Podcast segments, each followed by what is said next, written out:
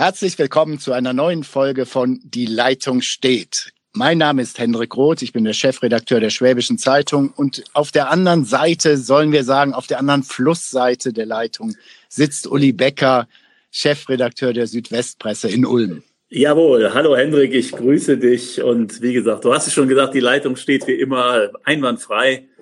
Und ja. wir sind selber gespannt, auf was wir heute alles kommen werden. Ach, wir haben ein ganzes Potpourri an politischen Themen, aber vielleicht doch mal ganz kurz, obwohl wir auch selber einen anderen Podcast anbieten, nämlich Anschwitzen, das sind so unsere Fußballexperten, äh, mal doch ganz kurz den VfB Stuttgart streifen. Ja, das äh, macht mir doch, ähm, nein, Freude macht es mir gar nicht, weil man natürlich sieht, wie sich ein Verein, der versucht hat, im letzten Jahr durchzustarten, jetzt äh, zerlegt und ähm, heute Morgen ist er dann Wolfgang Dietrich, der Präsident seit drei Jahren, ich glaube 2016 ist er Präsident geworden, zurückgetreten ja. nach einer mehr als blamablen Mitgliederversammlung. Ja, das war schon nicht schlecht mit Polizeischutz und kaputten Wi-Fi, sprich WLAN und so weiter. Also gut. Ich will nur sagen, ich will gar nicht so in die sportpolitische Debatte rein. Einfach bemerkenswert, dass so ein großer Verein mit so viel Potenzial, mit so viel auch finanziellen Möglichkeiten, wo ich behaupte mal 80 Prozent anderer Vereine in Deutschland nur neidisch draufschauen, es einfach nicht gebacken kriegt. Ähm, ähnlich HSV oder sowas. Ne? Ja, das ist ähnlich wie beim HSV. Da steht ja der Kühne im Hintergrund und der äh, Wolfgang Dietrich hatte ja durch, durch wirklich ganz geschickte Politik auch eine Menge Geld reingespült. Die haben im vergangenen Jahr 61 Millionen Euro ähm, für 61 Millionen Euro Spieler eingekauft und sind dann in der zweiten Liga gelandet. Ich will das gar nicht alles vorwegnehmen, weil du ja gesagt hast, in eurem Podcast anschwitzen würdet ihr das alles ähm, in Gänze besprechen. Ja. Vielleicht nur ein Gedanke, der mir, der mir so kam, als ich mich darauf vorbereitet habe, dass dieses Land ja drei sehr unterschiedliche Bundesliga-Clubs, äh, beziehungsweise der VfB als Ex-Bundesliga-Club, zweite Bundesliga, äh, in seinen Reihen weiß. Da haben wir Hoffenheim mit Sponsor aus dem, aus dem Nichts gekommen, vor zehn ja. Jahren, auf vor elf Jahren aufgestiegen in die erste Bundesliga. Also ein, wie man so schön sagt, Retortenclub, wobei ich nichts gegen Dietmar Haupt sagen will, der macht eine tolle Arbeit, wie ich finde, werde ich mir viele Feinde einhandeln, finde ich aber. Ähm, dann den SC Freiburg, dieses, dieses Modell, wir halten immer an unseren Trainern fest. Wir sind nachhaltig, wir sind, verfolgen langfristige Ziele und siehe da, damit hat man wirklich auf dem Niveau, das sie überhaupt anstreben können, was das Finanzielle angeht, großartige Erfolge. Und dann ist da der VfB, der so untypisch schwäbisch, man denkt ja, sowas würde man nur im barocken Bayern finden, aber nein, auch im Schwaben findet man einen Operettenclub, der einen Skandal und ein Skandälchen nach dem anderen provoziert und man schaut staunend zu, wie ein Weltkonzern, Daimler als Sponsor dabei ist und sich gefallen lässt, dass man mit dem Geld im Grunde nichts erreicht. Ja, und da fühle ich mich bestätigt. Ich, der alte Fußballromantiker, der sagt, es geht um den Sport und nicht um das Geld, sage natürlich, SC Freiburg an mein Herz, wie ihr es macht, ist genau das Richtige. Denn ihr habt Tradition im Gegensatz zu dieser komischen Hoffenheimer Truppe und so weiter dort. Also das Herz hier aus Württemberg schlägt für das badische Freiburg. Sehr gut. So, jetzt haben wir genug zum Sport gesprochen. Ganz Hendrik, genau. Kommen wir doch mal, ja, ja, ich finde, wir können mal wirklich uns mal die Landesparteien, zumindest einen Teil davon äh, zur Brust nehmen. Wir haben letztens schon mal ziemlich viel über die CDU gesprochen, die lassen wir jetzt mal außen vor. Ich finde, auch die Grünen sollten wir mal ignorieren kommen wir zur sozialliberalen Koalition aus den 1970er Jahren. Da gab es nämlich lange eine Regierung aus SPD und FDP. Nicht in Baden-Württemberg, sondern im Bund. Aber wir haben noch beide Parteien auch im Landtag.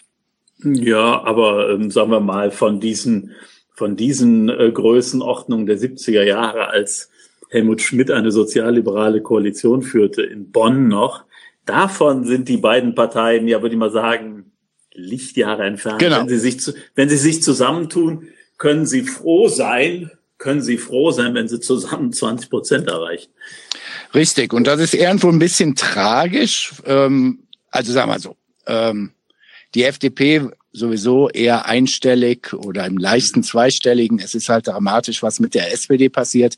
Ich muss nur so sagen, als Beobachter mit der berühmten Äquidistanz, also einer Distanz zu allen in etwa gleich, Ähm, tut mir schon irgendwie leid für beide. Äh, ich finde den Parteivorsitzenden Stoch bei der SPD ganz gut aufgestellt und ähnlich sehe ich das bei Herrn Teurer von der FDP, den wir ja hier auch schon mal im Podcast hatten.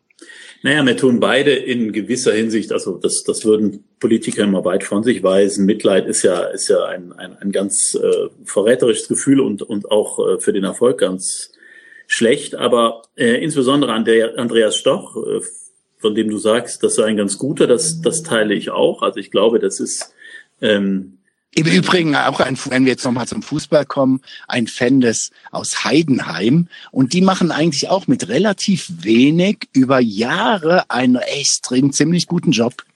Ja, die, also das muss man sagen, da mache ich mir in Ulm nicht nur Freunde, aber ich weiß natürlich, dass, dass der SSV Ulm nach Heidenheim guckt und diese Arbeit tatsächlich, und das meine ich ganz ernst bewundert, weil sie ähm, sehr sehr bodenständig ist mit vielen, vielen Sponsoren, die sich aus Heidenheim zusammengefunden haben, diesen Verein unterstützen.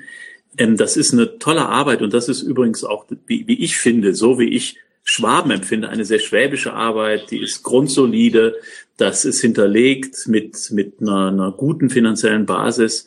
Und ähm, ich drücke den Heidenheimern dieses Jahr, kleiner Exkurs, ich drücke den Heidenheim, Heidenheimern dieses Jahr in der zweiten Liga natürlich die Daumen wenn es zum Pokalfight kommt am, ich glaube, 13. oder 14. August, jetzt bin ich selber unsicher, ähm, SSV Ulm gegen den ersten FC Heidenheim im Pokal, dann drücke ich natürlich den Ulmern die Daumen. Aber das nur am Rande.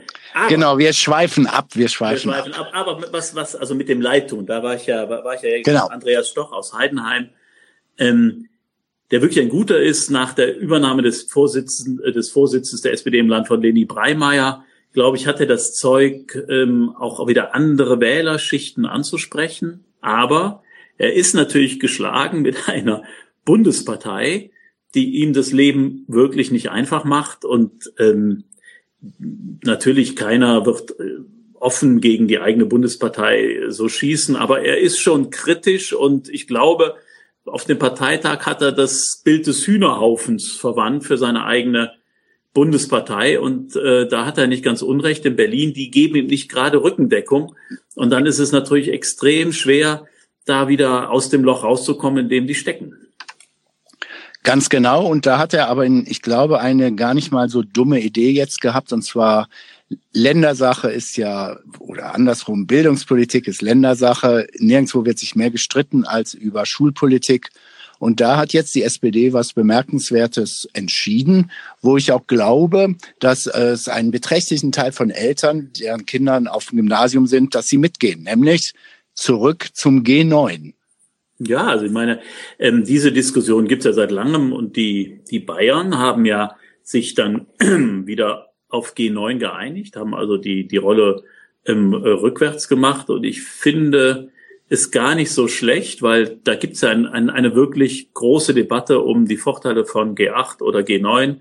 Ähm, die Elternschaft ist da geteilt. Ich glaube, inzwischen sicherlich ein Stück weit mehrheitlich für G9, weil sie argumentieren, dass die Kinder dann währenddessen keine Zeit mehr hätten für andere Aktivitäten und vor allem, weil die Lehrpläne nie so recht an G8 angepasst sind. Also ich finde das nicht schlecht, ähm, dass man da sagt, liebe Eltern, ähm, beziehungsweise liebe Schulen, nicht liebe Eltern, liebe Schulen, ähm, ihr könnt euch da entscheiden zwischen acht- und neunjährigem Abitur.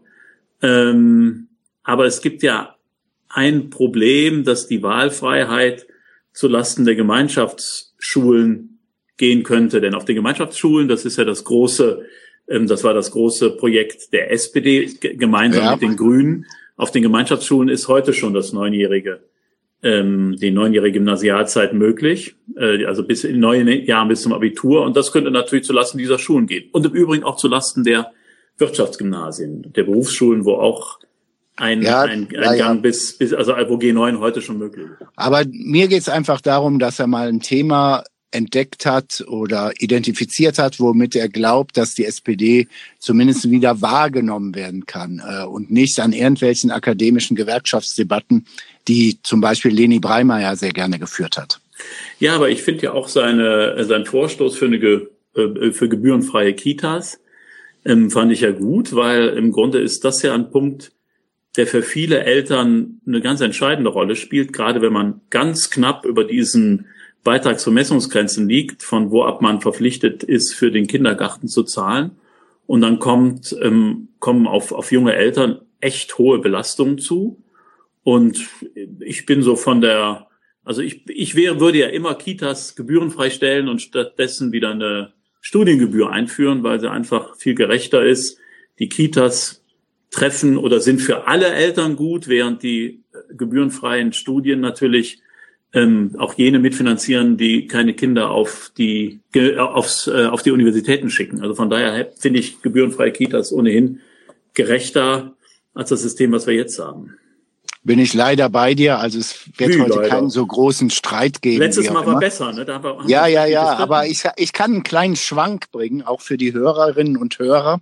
Ähm, wir hatten, oder wir, bei uns im Verbreitungsgebiet liegt ja Isny im Allgäu und da war die Zunftfeier, ein Riesenteil, im Riesenzelt und so weiter und so fort. Und da ist heute Friedrich Merz aufgetreten. Ach, der Friedrich. Und ja, und hat eine Rede gehalten, die im Übrigen gar nicht mal so schlecht war, recht launisch und so weiter. Und dann am Ende hat er gesagt, wie wichtig es wäre, jetzt sich für die Demokratie einzusetzen, aktiv in der Demokratie mitzuarbeiten, in den Parteien und sagte wörtlich, deshalb ganz amüsant, mir ist jeder lieber, der heute in die SPD eintritt und sich engagiert, als ein CDU-Mitglied, das nur mosert.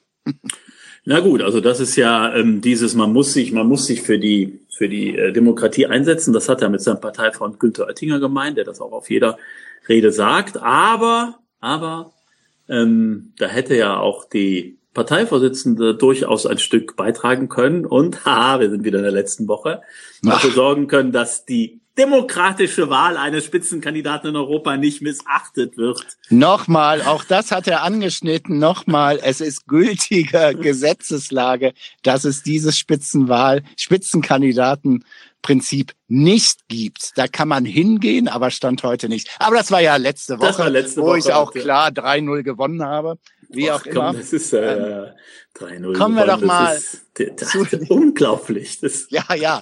Kommen wir doch noch mal zu den Liberalen. Der, den Verlauf der Diskussion einfach ignoriert und dann sagen, ich habe 3-0 gewonnen. Das erinnert mich an den FC Bayern München, aber das nur. Ja, ja, ja, ja, ja, ja, ja, ja, wie auch immer. Kommen wir doch mal zu den Liberalen. Äh, die hatten Landesparteitag. Ja. Äh, der Landesvorsitzende Teurer mit 89 sowieso wiedergewählt, leicht besseres Ergebnis als beim letzten Mal. Der hat in meinen Augen die Partei äh, prima stabilisiert, solide. Er hat ja keine so Ausschläge nach oben wie heute die Grünen, aber sie bewegt sich so hier so um die acht Prozent. Das war mal zu früheren Zeiten ein sehr, sehr guter Wert für die FDP. Ähm, die Jungs haben auf einmal, oder sagen wir auch die Mädchen, die dabei sind in der FDP, es sind ja nicht so viele, hm. äh, die, den Klimawandel entdeckt. Ja, das finde ich natürlich.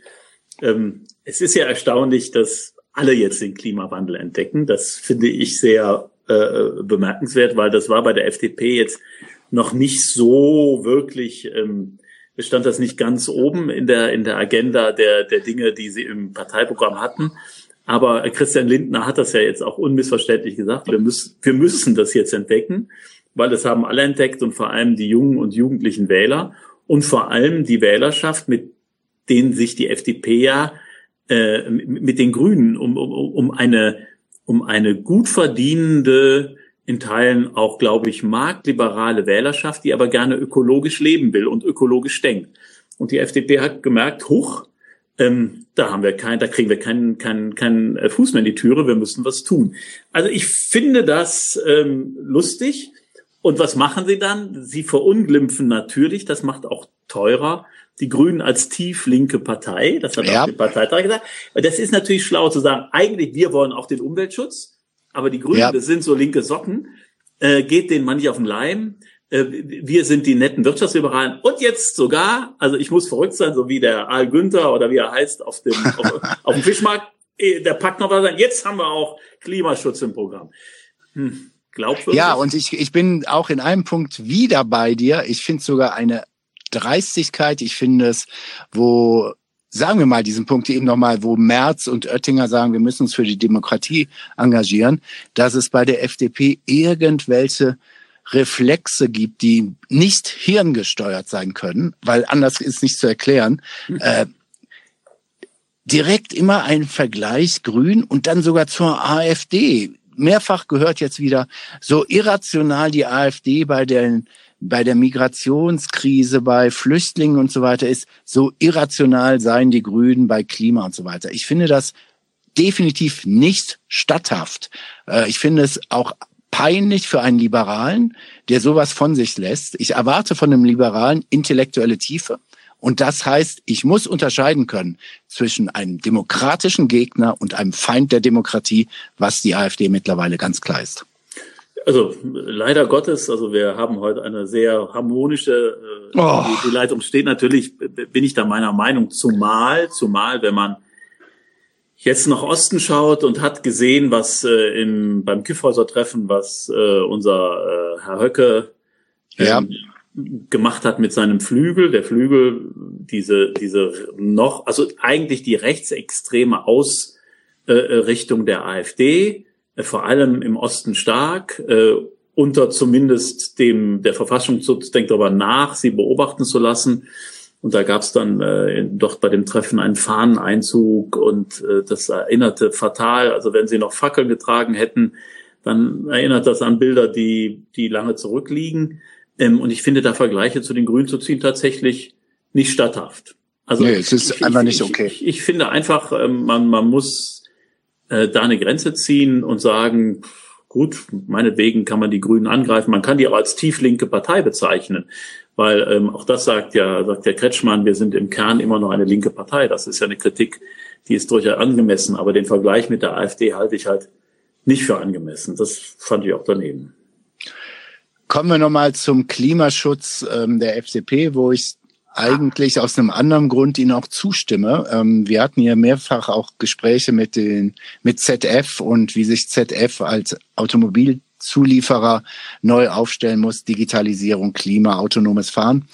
Und die Fachleute von ZF sagen, ey, eure absolute Fixiertheit auf die E-Mobilität ist einfach völlig falsch. Es muss ein Hybridsystem rein und so weiter. Und die FDP sagt jetzt, ja, jetzt kommen wir doch mal bitte mit Wasserstofffahrzeugen und sagt, äh, ich habe das leider noch nicht genau nachrecherchiert, aber es sagen immer mehr, dass ein Wasserstofffahrzeug in der Ökobilanz, sobald man mehr als 400 Kilometer fährt, deutlich besser dasteht als E-Mobilität oder ein moderner Diesel.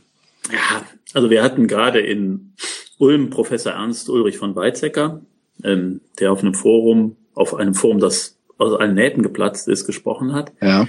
Und der eine ähnliche Sicht hat, der sagt, also aus der Sicht der Wissenschaft ähm, die e- E-Mobilität ist durchaus wünschenswert und man kann das als Übergang sehen, aber aus Sicht der Wissenschaft ist Wasserstoff natürlich ähm, wesentlich ähm, emissionsgünstiger und vor allem viel günstiger in der in der äh, Energieherstellung. Also äh, das das und und du brauchst den Verbrennungsmotor auch nicht umgestalten in dem Sinne, weil es also da wird weiter ein ein Stoff verbrannt, der dann aber nicht mehr aus, aus fossilen Brennstoffen entsteht halt, sondern mit, mit, mit Wasser.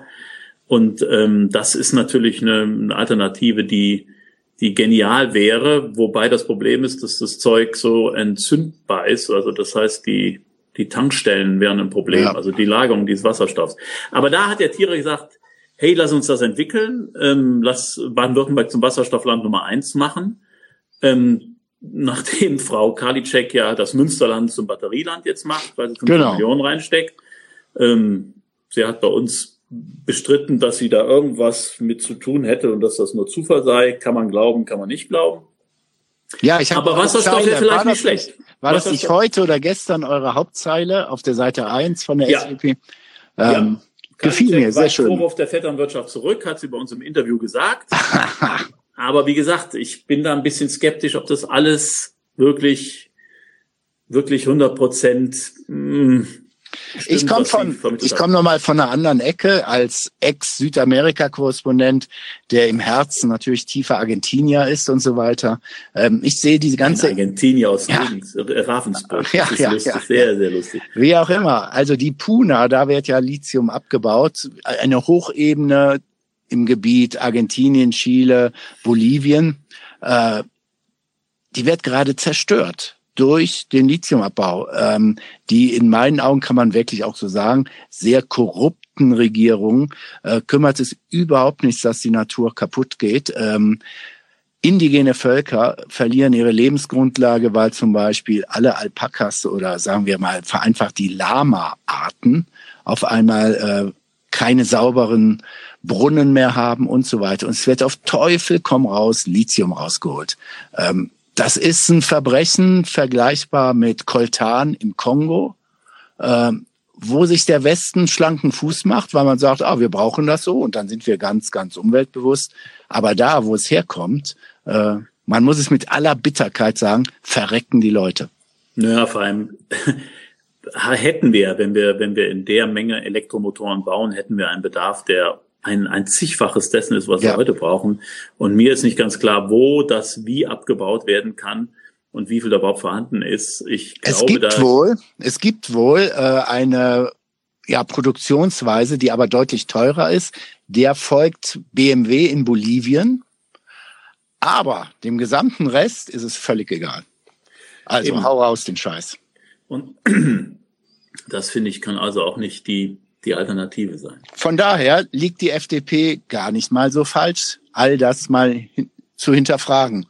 Und nee, dazu ein teurer, der sehr, sehr Völker, völkernah, will ich sagen, sehr nah an der Bevölkerung ist. Er war ja auch, glaube ich, der, war es nicht der erste direkt gewählte FDP-Bürgermeister? Hm, ja. Irgendwas sowas kann sein. Jetzt, jetzt nichts Falsches erzählen, dann kriegen, ja. wir direkt, dann kriegen wir direkt einen bösen Brief. Wahrscheinlich von einem Teurer. Aber eins muss man dann auch in deiner FDP-Begeisterung mal dämpfen sagen. Ja, ja. Ähm, Äquidistanz, Äquidistanz. Äquidistanz, ja, muss man mal äh, sagen. Wenn man sich das heute so durchliest, was so eine FDP auf ihrem Landesparteitag dann sagt, dann denke ich mir manchmal, ähm, ob ich jetzt bei der SPD bin oder bei der CDU, bei den Grünen oder bei der FDP, dann wird, wir brauchen eine lebenswerte Stadt, es braucht günstigeren öffentlichen Nahverkehr. Dann haben sie, glaube ich, gesagt, mehr Blühstreifen auf den Straßen, damit die Bienchen auch was finden. Ähm, es braucht äh, äh billigeres Bauen, man muss mehr Wohnungen ja. haben und so weiter und so fort. Es gibt natürlich immer noch sagen wir mal, Fahrverbote für Dieselfahrzeuge, da gibt es natürlich Unterschiede. Es gibt sicherlich Unterschiede im Bereich des äh, Grundeinkommens und so weiter. Aber ein großer Teil und ein großer Teil der drängenden Fragen, also Wohnungsbau in den Städten, ähm, Klimapolitik, ein großer Teil dieser politischen Inhalte ist nahezu austauschbar und komplett gleich. Und ich finde ja. inzwischen, äh, ja, also wo ist denn da, habe ich jetzt eine gelbe grüne Partei oder eine grün-gelbe? Ist da alles nur noch dasselbe drin? Wenn ich mal ein bisschen schüttle, kommt am Rand so ein bisschen Unterschied raus. Aber Nein, sie eiern. Sie ja. eiern herum und Sie können sich eigentlich bedanken bei Ihrer Lichtgestalt Christian Lindner. Äh, das Rausgehen aus diesen Jamaika-Verhandlungen, dass er ja seitdem runterspielt und so weiter, hat ja vielleicht sogar in den ersten Wochen war das ja begründet und man konnte auch sagen, okay, verstehen wir FDP, ihr schlagt einen anderen Weg strategisch ein, wie ihr ja, aber. Den haben sie ja verlassen. Den so, haben sie ja verlassen. Also exakt. Und jetzt, jetzt merkt man, ey, das hat alles gar nichts gebracht. Die Leute reden über einen grünen Kanzlerkandidaten, in meinen Augen besser eine Kandidatin. Sie reden über alles Mögliche und die FDP bewegt sich, wie gesagt, nochmal zu Zeiten der sozialliberalen Koalition acht neun Prozent. Wunderbar. War man sehr stolz, sehr stark. Da gab es aber auch nur ein Drei-Parteien-System. Heute nur um die acht Prozent herum zu äh, lungern, äh, bringt gar nichts. Man spielt über, eventuell wird man zum Mini-Partner von Jamaika, so die große Koalition bricht. Also, poch, Sasa. Naja, aber, ja, aber genau das ist das Problem, dass Lindner damals gesagt hat, ich, oder gedacht hat, ich werde so eine Art Macron in Deutschland. Und leider hat es dann doch keine Neuwahlen gegeben und dann war dieser Traum ausgeträumt. Im Moment, wie du gesagt, eiern die rum und haben nicht so richtig, ähm, also denen fehlt die inhaltliche Linie und dann sind wir wieder bei den beiden, sowohl teurer als auch Stoch, kriegen aus Berlin so wenig bis oder eigentlich mehr Gegenwind als Rückenwind. Ja. Und ähm, das macht denen natürlich schwierig, hier im Lande richtig Fuß zu fassen. Und das hat Teurer ja auch auf dem Landesparteitag im Prinzip angesprochen, als er relativ vorsichtig, aber doch ziemlich klar den ganzen Europawahlkampf kritisiert hat, ähm, mit einer auch nicht gerade überzeugenden Spitzenkandidatin, die natürlich dann auch quasi von Christian Lindners Gnaden da reingegangen ist. Naja, also der, Michael Theurer ist jetzt nicht derjenige, der aufsteht und, und seine Parteispitze beschimpft. Dafür ist er zu zurückhaltend und vorsichtig. Aber ähm, aus seiner Sicht oder für ihn war das schon eine ganz klare Kritik. Ja. Ja. Was kann man noch sagen heute? Ich glaube, sonst langweilen wir unsere Hörerinnen und Hörer, wenn wir jetzt wieder noch was anderes aufmachen. Ähm, ich komme noch mal zu Friedrich Merz mit dem man halt auch ein bisschen Smalltalk betrieben hat. Und er hat da auch sich sehr, sehr vorsichtig äh, ausgedrückt und so weiter. Aber ich hab, wir haben so ein paar Koalitionsmöglichkeiten mal durchgespielt. Und ich glaube, Friedrich Merz würde sehr gern Jamaika haben. Er hätte ungern eine schwarz-grüne Mehrheit. Und ich glaube, er hält nach wie vor fest, auch wenn er es nicht sagt. Er sagt, er unterstützt AKK, das ist alles vereinbart und so weiter. Ich bleibe dabei, Friedrich Merz will Bundeskanzler werden. Ja, ich Das ist ja jetzt ganz bitter. Ja, okay, alles klar.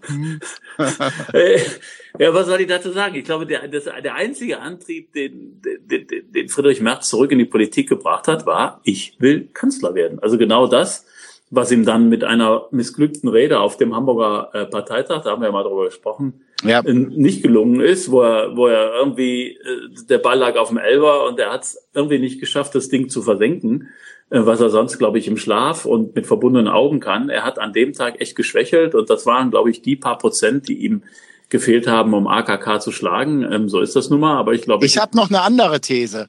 Ähm, da will ich dich auch gerne ins Boot bringen. Er hätte mit uns und auch mit euch zusammen ein Interview zwei Tage vorher geben müssen, so dass das alle Delegierten aus Baden-Württemberg gelesen hätten. Ich glaube, dann hätte er das Ding gewonnen. Aber das sind so strategische Fehler. Ich ja, aber das ist ja, dass man die, ähm, dass man die berühmte oder sogenannte, ich bin da ja inzwischen ganz anders, dass man die sogenannte Provinz ja komplett unterschätzt und genau. auch als Politiker in seiner Berliner Blase lebt und glaubt, das hätte er gar nicht nötig. Aber natürlich, wenn er mit uns beiden gesprochen hätte, hätte er 20 Delegierte aus Baden-Württemberg genau auf seine Seite bekommen. Keine Ahnung. Aber ähm, also du hast natürlich recht, das Spiel ist sehr spannend. Ähm, wobei ich glaube, da sitzt einer, der macht sehr fleißig Gesetze und könnte am Ende der lachende Dritte sein, weil die Partei ist AKK überdrüssig. Friedrich Merz ist einfach nicht allen vermittelbar, weil das ist ja der böse, böse Kapitalist, ähm, der von der Wirtschaft dahin geschickt worden ist, um Kanzler zu werden. Und dann ist ja. es nachher Jens Spahn, fleißig, eloquent, manchmal ein bisschen übers Ziel hinausschießend. Aber das, das, das könnte auch noch sein, dass sich durchsetzt. Also meine These. Endlich andere, wirklich völlige andere Einschätzung. Ähm, AKK würde ich schon mal überhaupt nicht mehr unterschätzen. Äh, mal schauen, wie sich März jetzt die nächsten Monate verhält. Ich glaube, dass Jens Spahn völlig überschätzt wird. Ich glaube auch nicht, dass er ansatzweise die Substanz hat, äh, als Kanzler irgendwas zu reißen.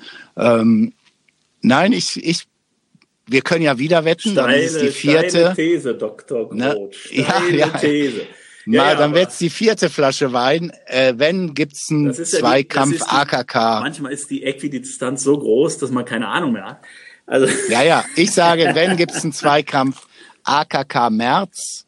Ähm, wir werden sehen. Ähm, wir können ja auch in der nächsten Woche werden wir genau wissen, was äh, in Brüssel passiert ist und was nicht passiert ist. Ähm, ich glaube nach wie vor, es wird krachen in dieser großen Koalition. Wir werden spätestens im Herbst debattieren. Ich glaube, wir haben eine Minderheitenregierung und da ist unter Umständen so die Kanzlerin dann nicht mehr Merkel heißen sollte, Merz auf einmal dabei. Gut, wir werden sehen. Ich bin ja der festen Überzeugung, dass die Koalition ja noch bis Weihnachten hält. ähm, inzwischen, inzwischen äh, könnte es doch ja sein. Ich glaube, der SPD-Parteitag ist ja im Dezember. Ja, gut. Ja, ja, meinetwegen. Dann und dann, und dann rettet hält, ihr euch rette, rüber. Ja, rette ja. ich mich elegant, elegant, zumindest über die Ziellinie für die zwei Flaschen Wein. Ähm, für das Jahr 2020 würde ich im Moment auch keine echte Garantie mehr abgeben. Nee. Gut. Sehr schön. Mein Vorschlag, nächste Woche kein VfB Stuttgart. Wir werden mal schauen, wir werden auf Brüssel schauen, wir werden sehen, wie sich die Parteien insgesamt da ähm, ausgerichtet haben, äh, ob die SPD geschlossen gegen die mit am Kabinettstisch sitzende Verteidigungsminister gestimmt hat und so weiter und so fort. Also wir haben genügend Stoff für die kommende Woche.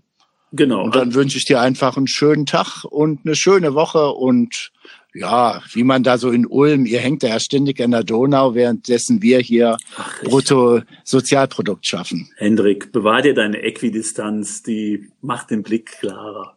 Also, ja, alles schöne klar. Woche an alle Zuhörerinnen und Zuhörer. Ebenfalls. Bis dann. Ciao, ciao.